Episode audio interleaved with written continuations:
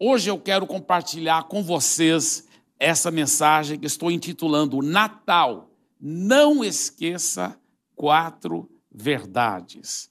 Essas quatro verdades, infelizmente, muita gente que está celebrando o Natal aí, no mundo afora, não sabe dessas quatro verdades.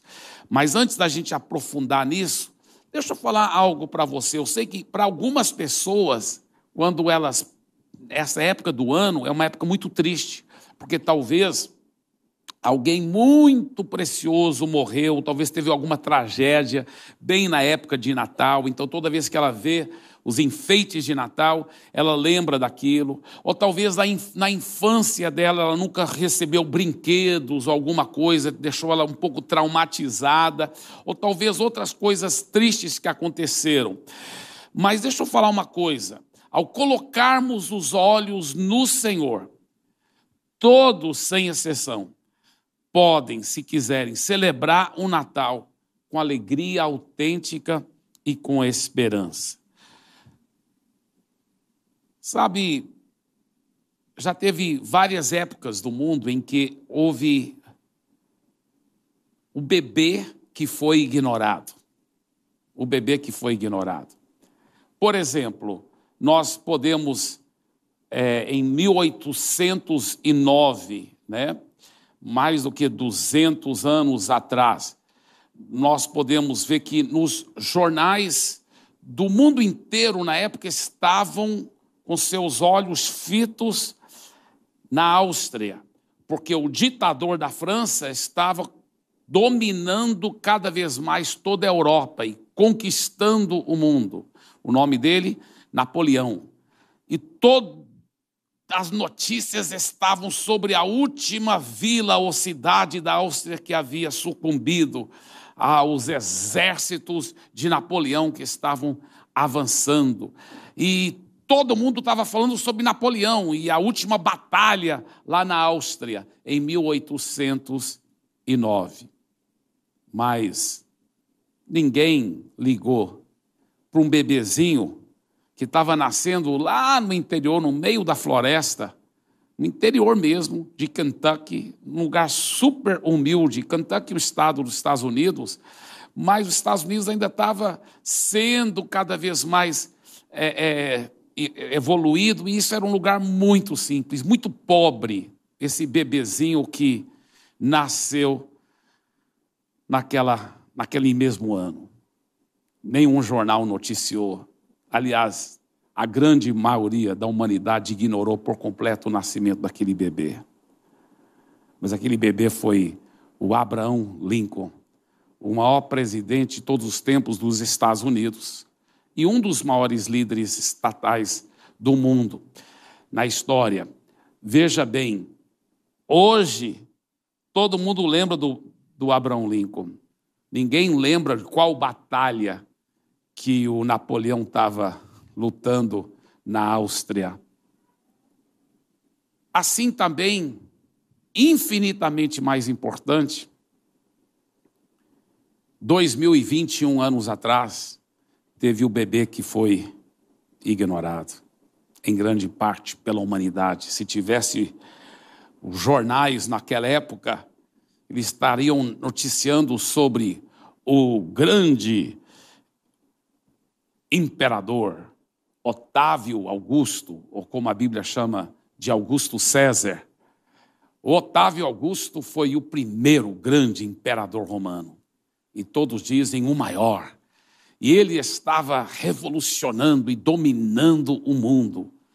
As notícias todas eram sobre Otávio Augusto. Mas o que Otávio, Otávio Augusto não, não percebeu é que ele era um instrumento quando ele, por causa da vida tão luxuosa que eles promoviam na Roma e precisavam em Roma precisavam de mais e mais dinheiro, então ele mandou fazer mais impostos e por causa disso tinha que registrar todo mundo na sua terra natal. E ele falou: então todo mundo tem que ir para a sua terra natal. E José e Maria, que estava grávida de Jesus, José havia casado com ela porque ele estava com plano de desmanchar o noivado quando ele descobriu que ela estava grávida. Mas um anjo apareceu para ele e disse: Não, ela não está grávida porque ela te traiu. Ela é, ela é virgem, ela está grávida porque ela está grávida com o próprio Filho de Deus. E ele será o Salvador do mundo. Então, receba ele em casamento. E José, então, casou com Maria, e por José ser de Belém, eles tiveram que fazer uma viagem muito comprida a viagem de 145 quilômetros a pé. Talvez a Maria pôde sentar num jumento, ninguém tem certeza. Mas ela estava grávida. Imagina viajar 145 quilômetros de Nazaré até Belém.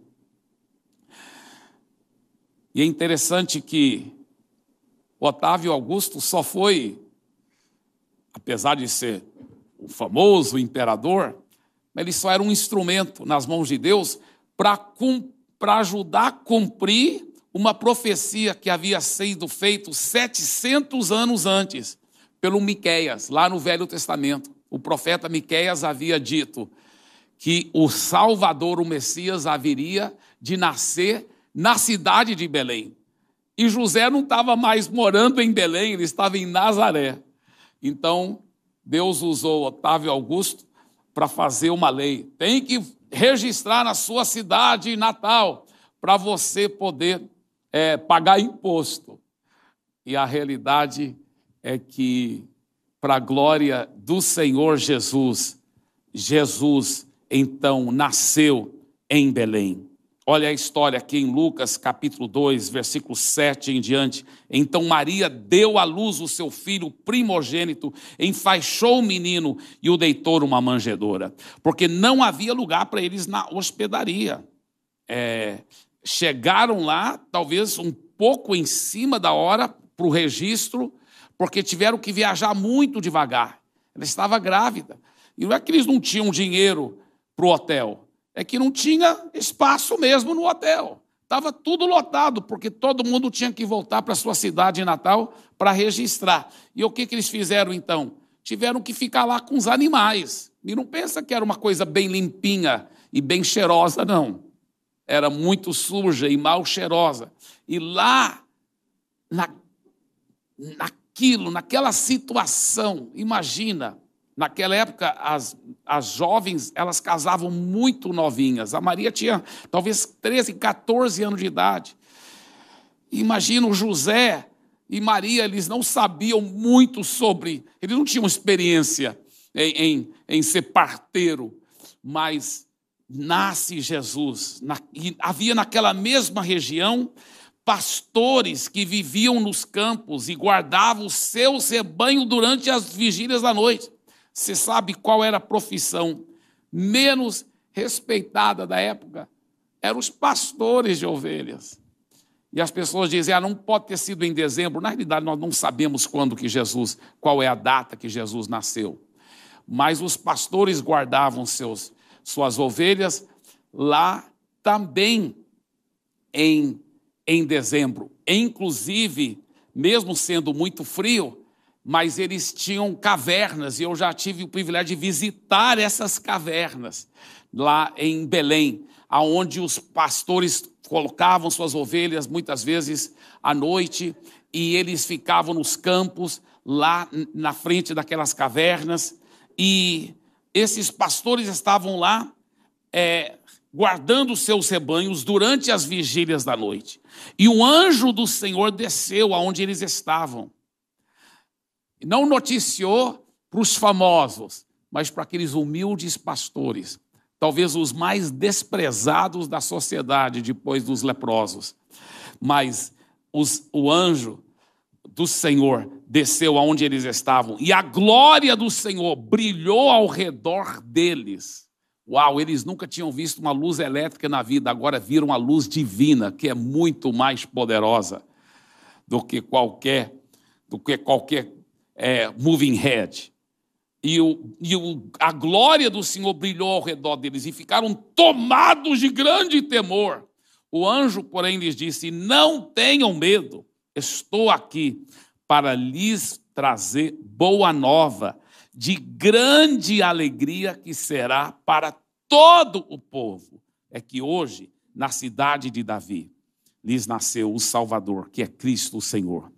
Isso servirá a vocês de sinal. Vocês encontrarão uma criança envolta em faixas e deitada em manjedoura. Quais são as quatro verdades, então, que são tão preciosas e tão essenciais? Quais são essas poderosas e importantes quatro verdades que são muito ignoradas? Muitos não sabem dessas quatro verdades. E no Natal, você não pode esquecer essas quatro verdades. A primeira é essa aqui: o eterno deve ser priorizado acima do efêmero. No Natal é muito fácil só ficar muito ligado ao efêmero, ao passageiro, ao transitório. É o presente, é a árvore de Natal, é o Papai Noel, é o comércio, é ir para o shopping fazer compras, é a festa, é o peru, é comer muito, muito mais do que deve. O que, que acontece? É muito fácil ser fascinado pelo brilho das coisas passageiras. Mas eu lhe pergunto, eu sempre gosto de fazer essa pergunta. Daqui a 100 anos, daqui a 100 anos, daqui a 100 anos, qual diferença fará se você teve um Natal cheio de luxo, cheio de viagens, cheio de dinheiro, ou se você teve um Natal bem simples em casa. Daqui a 100 anos, que diferença vai fazer se você é, tem muitos empregados domésticos, ou se você talvez até trabalhava como uma empregada doméstica? Daqui a 100 anos, que diferença isso vai fazer? Como a vida é passageira.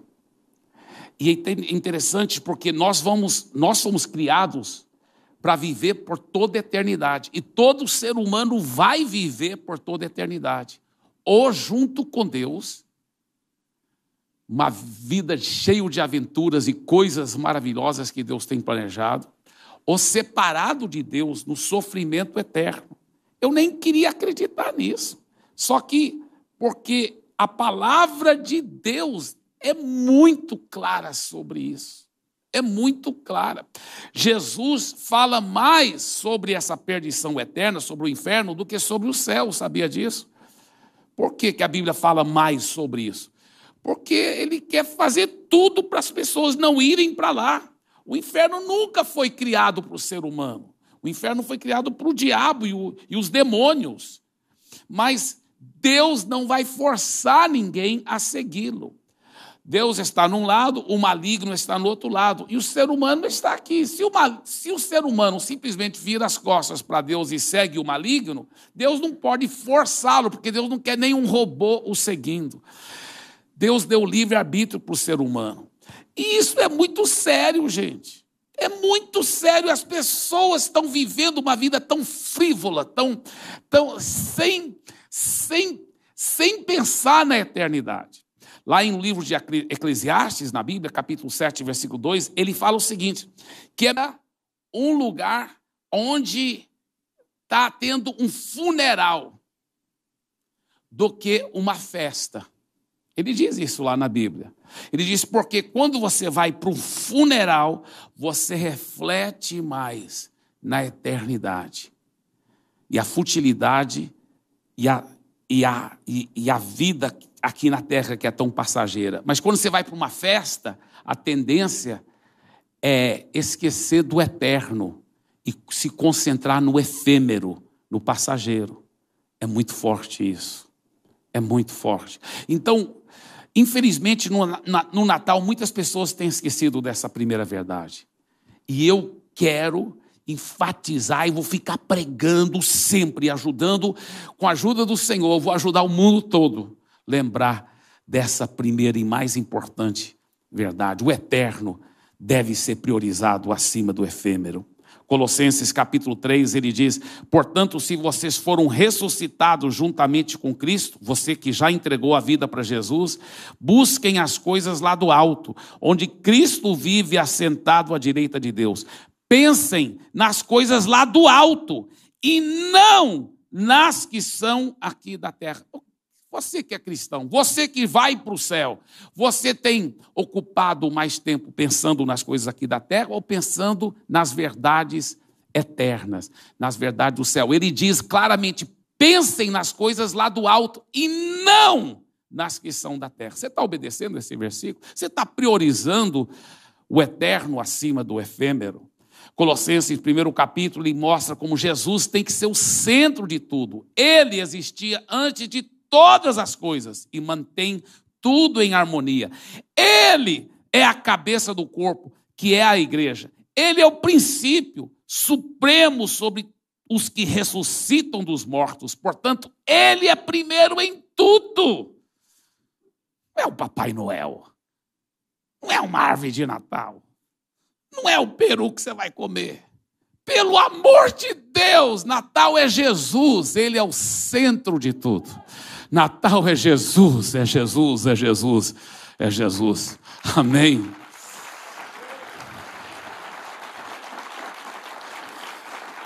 Segunda grande verdade que você não pode esquecer: Deus já se revelou para a humanidade. Interessante porque existem alguns que têm tendência de ser ateus e eles são tidos por grandes intelectuais, e eles já falaram frases mais ou menos assim. O problema é o seguinte: é que se Deus existe, ele, ele não gosta da gente, porque ele não se revela, ele não, não se mostra para nós, ninguém sabe como é Deus. Não sabe porque não crê em Jesus. Porque se cresce em Jesus, você entender que Jesus é o próprio Deus e Jesus já veio aqui na terra para si, para revelar como é Deus. Uma certa vez, o discípulo perguntou para Jesus: "Mostra-nos o Pai, isso nos basta". Jesus falou: "Eu tenho estado tanto tempo com vocês e vocês não me conhecem?" Quem me vê a mim já conhece o Pai. Jesus era o próprio Deus em carne humana aqui na terra. Quem quer conhecer a Deus é só olhar para Jesus. Você já viu Jesus alguma vez colocar câncer em alguém? Não. A Bíblia fala que ele andava por toda parte curando a todos os oprimidos do diabo. Quer ver Deus? Olha para Jesus. Jesus falava sobre andar em santidade, Jesus falava sobre convertendo dos seus pecados, mas Jesus falava também da transformação da família, Jesus falava da, da alegria de viver para Ele. Ele disse: aquele que, que, que me ama acima de tudo, aquele que, que é, é, deixa as coisas deste mundo por amor a mim. Ele falou até, até se você precisa fazer uma decisão de qualidade para para segui-lo, você tem que deixar qualquer coisa. Ele falou: você vai receber cem vezes mais aqui nessa terra, com perseguições. Ele falou: vai ter perseguições também, porque você está me seguindo. Ele falou: e, e o mais importante, na vida por vir a vida eterna. Então, nós estamos falando daquele que veio aqui na terra para mostrar o próprio Deus. Outro grande intelectual disse o seguinte: Ah, a terra é uma espaçonave impressionante. Mas pena que não veio com um manual de instruções, manual de operações. Enganado, mais uma vez redondamente enganado, por quê? A Bíblia Sagrada é esse manual de operações. A Bíblia Sagrada é manual de instruções de como viver aqui na terra. Deus deixou isso. Agora a pessoa muitas vezes é orgulhosa demais para dar o braço para torcer, sabe por quê? Porque ela quer ficar pecando, por isso que ela não quer seguir a Deus, porque quando ela vai ler a Bíblia, a Bíblia fala que é, não é para ficar pecando, não é para ficar adulterando, não é para ficar fazendo o que é errado, ela, ela quer ficar fazendo o que é errado, seguindo o maligno, em vez de seguir a Jesus. Em vez de seguir a Jesus. E na época de Natal é importante lembrar que Deus já se revelou para a humanidade. Olha o que o anjo disse aqui para Maria. Perdão, para os, para, os, para os pastores. O anjo, porém, lhes disse: Não tenham medo, estou aqui para lhes trazer boa nova de grande alegria, que será o quê? Para todo o povo. Por isso, eu nunca, olha, eu tenho muita fé que as pessoas vão se tocar elas não vão querer ficar seguindo o que é mal, que destrói a própria vida delas nesta vida e na vida por vir. Eu tenho muita fé que essa grande alegria vai ser para todo o povo mesmo. Foi o que o anjo disse. Essa eu creio, eu creio que vai haver um grande avivamento mundialmente. Você sabia que o número em porcentagem de cristãos compromissados com Jesus está crescendo mais rápido do que o crescimento populacional em porcentagem. Então, em outras palavras, estamos avançando. A Bíblia fala: toda a terra será cheia da glória de Deus, como as, as águas cobrem o mar. Essa é uma grande alegria para todo o povo. E eu já vejo milhares e milhares e milhares convertendo, entregando a vida para Jesus. Eu já vejo isso, para a glória de Jesus. Então, olha, olha só é, o que ele disse é uma grande alegria que será para todo o povo. É que hoje, na cidade de Davi, lhes nasceu o Salvador. Salvador, porque ele nos salva de quê? Dos nossos pecados, daquela vida velha, do inferno. Ele nos salva. Isso que é Natal, isso que é Natal, que é Cristo o Senhor. Durante as guerras, o Brasil não tem tanta história de guerras, né? Tem algumas histórias de alguns heróis que lutaram na Segunda Guerra Mundial, mas em, em geral o Brasil não tem muito essa, essa cultura de guerra, até é uma benção isso, né? Mas muitas, muitos países que já tiveram muitas guerras e as mães elas procuram ficar mostrando para os seus filhos, ajudando ele lembrar do pai que está lá na guerra, muitas vezes ficando alguns anos distantes, além mar, uma guerra. Então, isso, e as mães muitas vezes preocupadas em manter né, é, o filho sempre lembrando do pai. E isso é uma história verdadeira de uma mãe durante a Segunda Guerra Mundial, lá nos Estados Unidos, o pai né, daquele seu filho estava no outro lado do, do Oceano Atlântico, lutando na Europa, e ela então levou, ela levava todo dia seu filho lá no quarto, onde tinha um quadro bem grande com a foto do pai. E ela olhava aquela foto muito tempo com o filho. Esse é seu pai, meu filho. Ele está lá lutando. Ele está na guerra. Mas ele vai voltar, se Deus quiser e tal.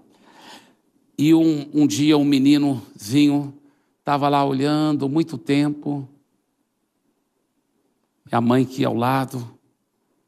Aí ele, depois de olhar muito tempo, ele falou com aquela voz embargada, cheio de saudades.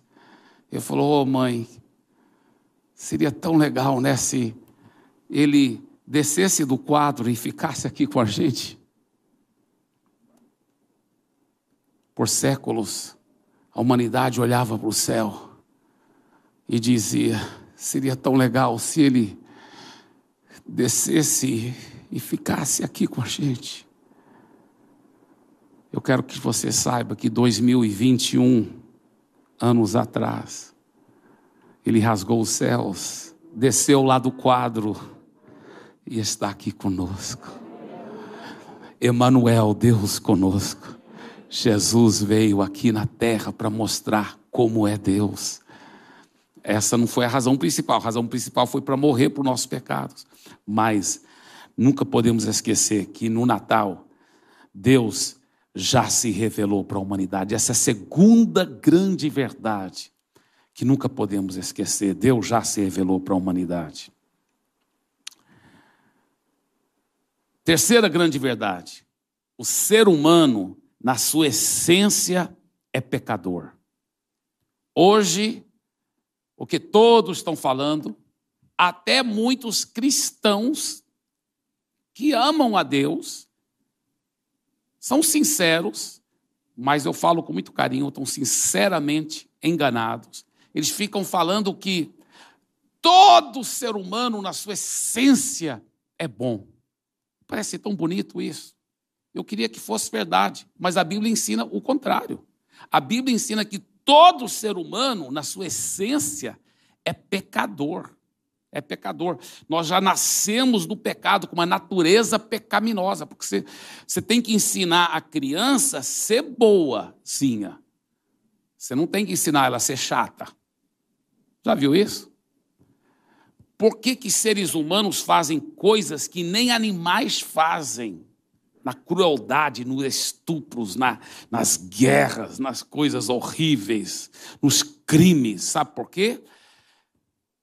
Ah, porque ele não teve as oportunidades de educação. Não, muitos dos piores estupradores foram pessoas que foram tiveram tiveram univers, eh, educação universidade.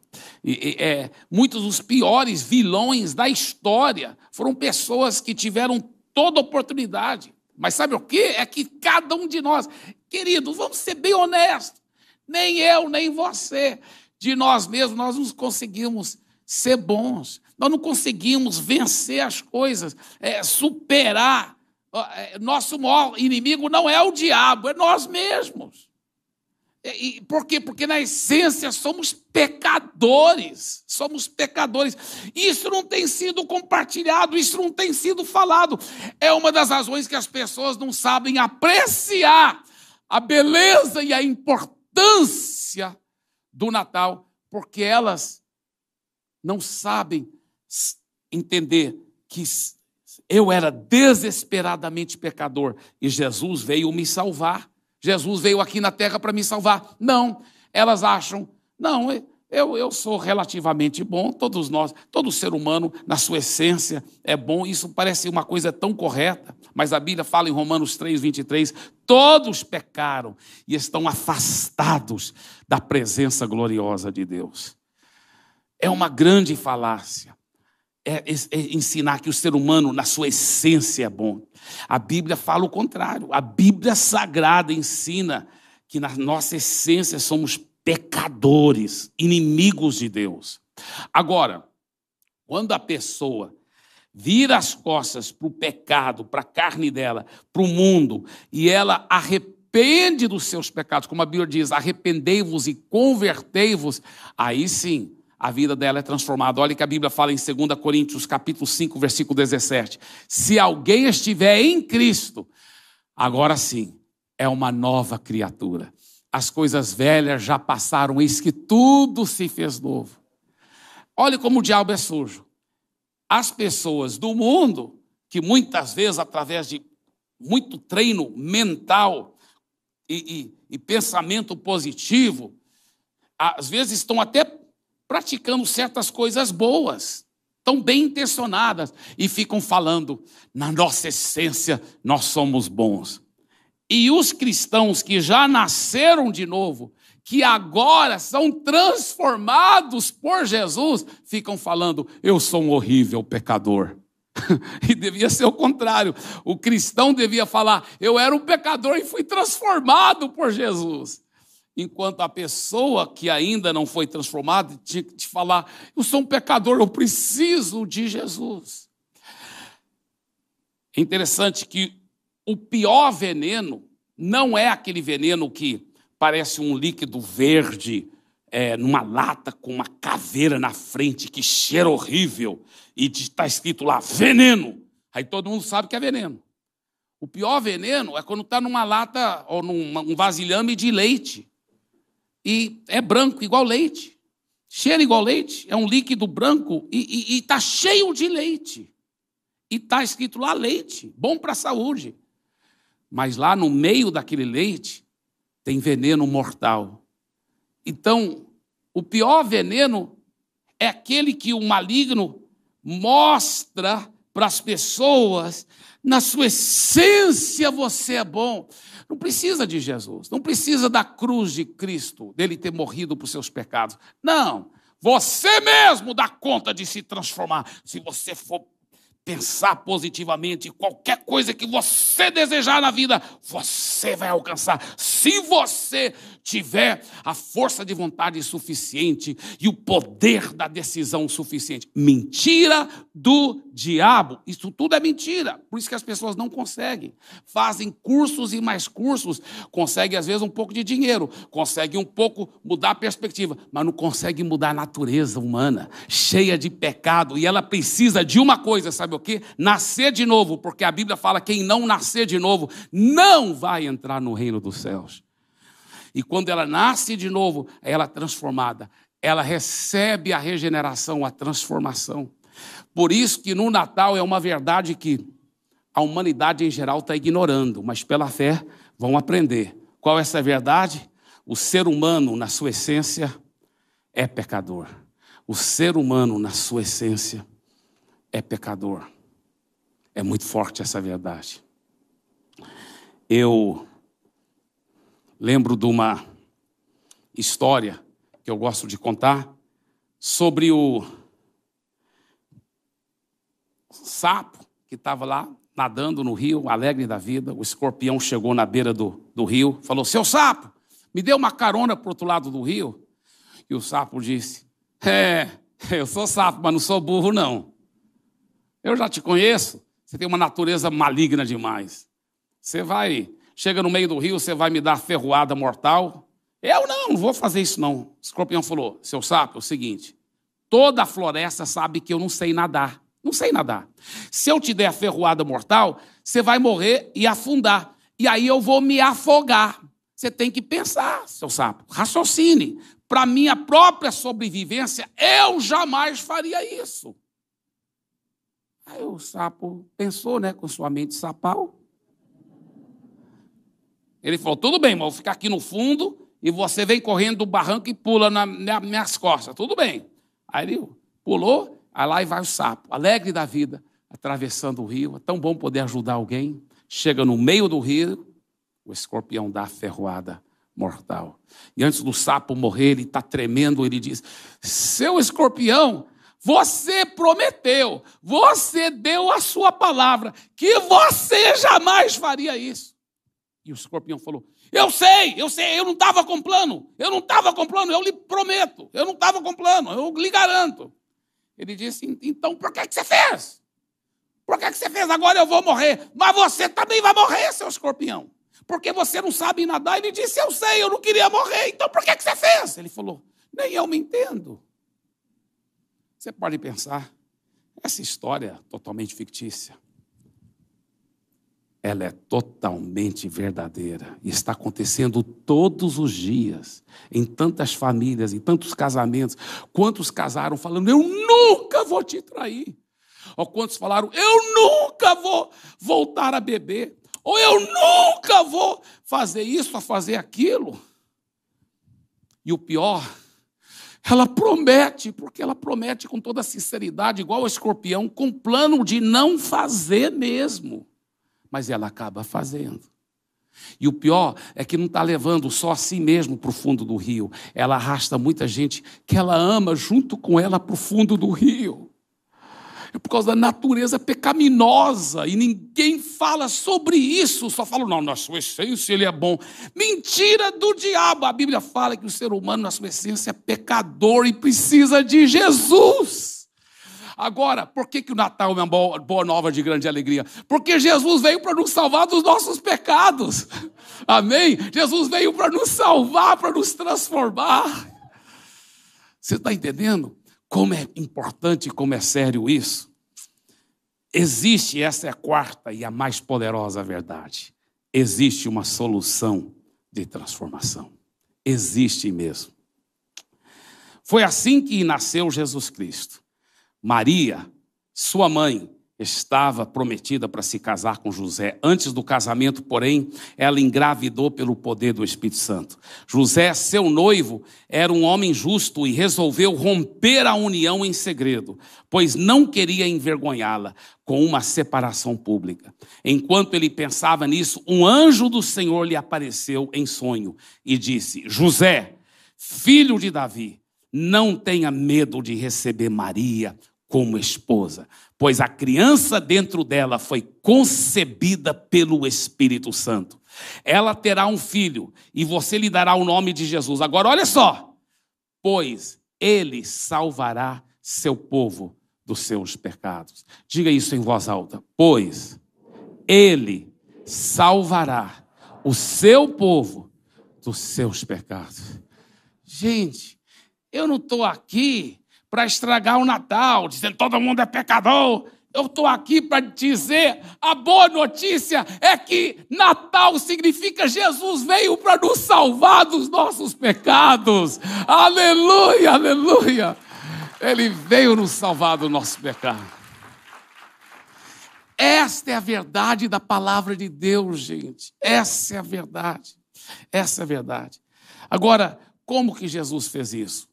Ao morrer na cruz, ele levou os pecados nossos e o nosso castigo. Você sabia que todo ser humano que já pecou, desde Adão até o último ser humano que vai nascer, lá na frente, que Deus não é limitado pelo tempo, Deus é infinito, ele não é limitado pelo tempo. Deus pegou todos os pecados do passado, presente e futuro e colocou dentro de Jesus e castigou Jesus pelos pecados da humanidade toda. Ah, pastor Eibe, então agora todo mundo vai ser salvo? Não, porque Deus deu a salvação para todos, mas temos que receber a salvação. Né? Se eu colocasse aqui, é, vamos supor, um presente muito valioso. Vamos supor que eu colocasse aqui, aqui mesmo, tá? É, um milhão de reais. E eu fosse dar para esse senhor querido. Como é o seu nome? Gerson. Tá bem. Então, Gerson, eu dou aquele um milhão de reais. Eu não tenho, viu? Senão, talvez. Bem, não sei. Mas, é, bom, então eu desço para o Gerson. Gerson, aqui um milhão de reais é de presente para você. Então, depois do culto, você pode vir pegar. Aí o Gerson, tá vai embora e não. Ele ia vir pegar, eu conheço, né? Ele, com certeza. Mas vamos supor que ele. Não, ele. ele ah, o Eibe está exagerando, aquele dinheiro não é para mim. E ele fosse embora. Tá? E nunca pegasse aquele um milhão de reais. Nessa ilustração, eu dei um milhão de reais para o Gerson? Dei. Ele recebeu? Não, assim também. Deus já deu a salvação para todos. Jesus já levou. Mas se você não receber, pastor Eibe, como receber? Como receber? E e é isso que eu quero agora enfatizar. Como receber essa salvação de Jesus? A Bíblia mostra que, ao morrer lá na cruz do Calvário, ele levou tudo por nós, porque Ele nos ama tanto. Ele tem paixão tão grande por nós. Mas Ele, veja bem, Ele, ao levar o nosso pecado, e não só levou o nosso pecado, ele levou nossa natureza pecaminosa na cruz. Então, quando você entrega a vida para Jesus, você não é só perdoado os seus pecados, você é liberto daquela natureza pecaminosa. Ele te faz uma nova pessoa. Ele não só perdoa seus pecados, não. Ele te dá um novo coração, uma nova natureza. As coisas velhas já passaram, tudo se faz novo e você recebe uma nova natureza. Ele tira, ele tira aquele ferrão do escorpião que está dentro de você e coloca uma nova natureza natureza para seguir Jesus. Isso que é a boa nova do Evangelho, gente. Isso que é a boa nova do Evangelho. Ele nos transforma, nos dá uma nova natureza. Uma menina perguntou para o seu pai: Papai, que tamanho é o amor de Deus. Ele falou para ela: Minha filha, o amor de Deus é infinito, não, não tem jeito de medir o tamanho. Ela não entendeu a palavra infinito. Ela disse: Papai, o, o amor de Deus é desse tamanho? Ele falou: Minha filha, eu já disse, é infinito, é, não, tem, tá, não tem jeito de medir, não, minha filha. Ela não se conformou. Ela falou: Papai, o amor de Deus é desse tamanho? Ele falou: Não, é muito, minha filha, é, é muito maior do que. Ela falou: Papai, é desse tamanho. Ele falou: Não, minha filha, eu já te falei, é infinita. Ela falou: Papai, o amor de Deus então é desse tamanho. Ele ia bem dizer não, quando ele olhou para as mãos dela. Ele disse: Sim, minha filha, você acertou. Esse é o tamanho do amor de Deus, porque Ele nos amou tanto, que no Natal Ele enviou o seu filho para vir aqui na terra para morrer na cruz. E lá na cruz Ele levou o castigo dos nossos pecados, para que pudéssemos ser eternamente salvos. Você fala, como que eu recebo? Tá, Jesus já deu a salvação. Pastor Eibe, como que eu recebo essa salvação então? Como que eu recebo? Olha que a Bíblia diz em Romanos capítulo 10, versículo 9. Se com a boca você confessar Jesus como Senhor e em seu coração crê que Deus o ressuscitou dentre os mortos, você será salvo. Eu amo esse versículo, porque não fala talvez você será salvo, às vezes é salvo. Não, todas as vezes você será salvo, não só dos seus pecados, da sua natureza pecaminosa. É uma nova vida com Jesus, uma nova vida, uma nova vida. Você será salvo. Ele fala duas coisas: declarar Jesus como Senhor. Essa palavra é a mesma palavra que os escravos chamavam para o seu dono. É, no grego é a palavra kyrios. Dono da minha vida. É você se entregar, você dizer para Jesus: Jesus, até hoje é eu que estava mandando na minha vida. Mas a partir de hoje, não sou mais eu que mando na minha vida, mas é o Senhor que manda na minha vida.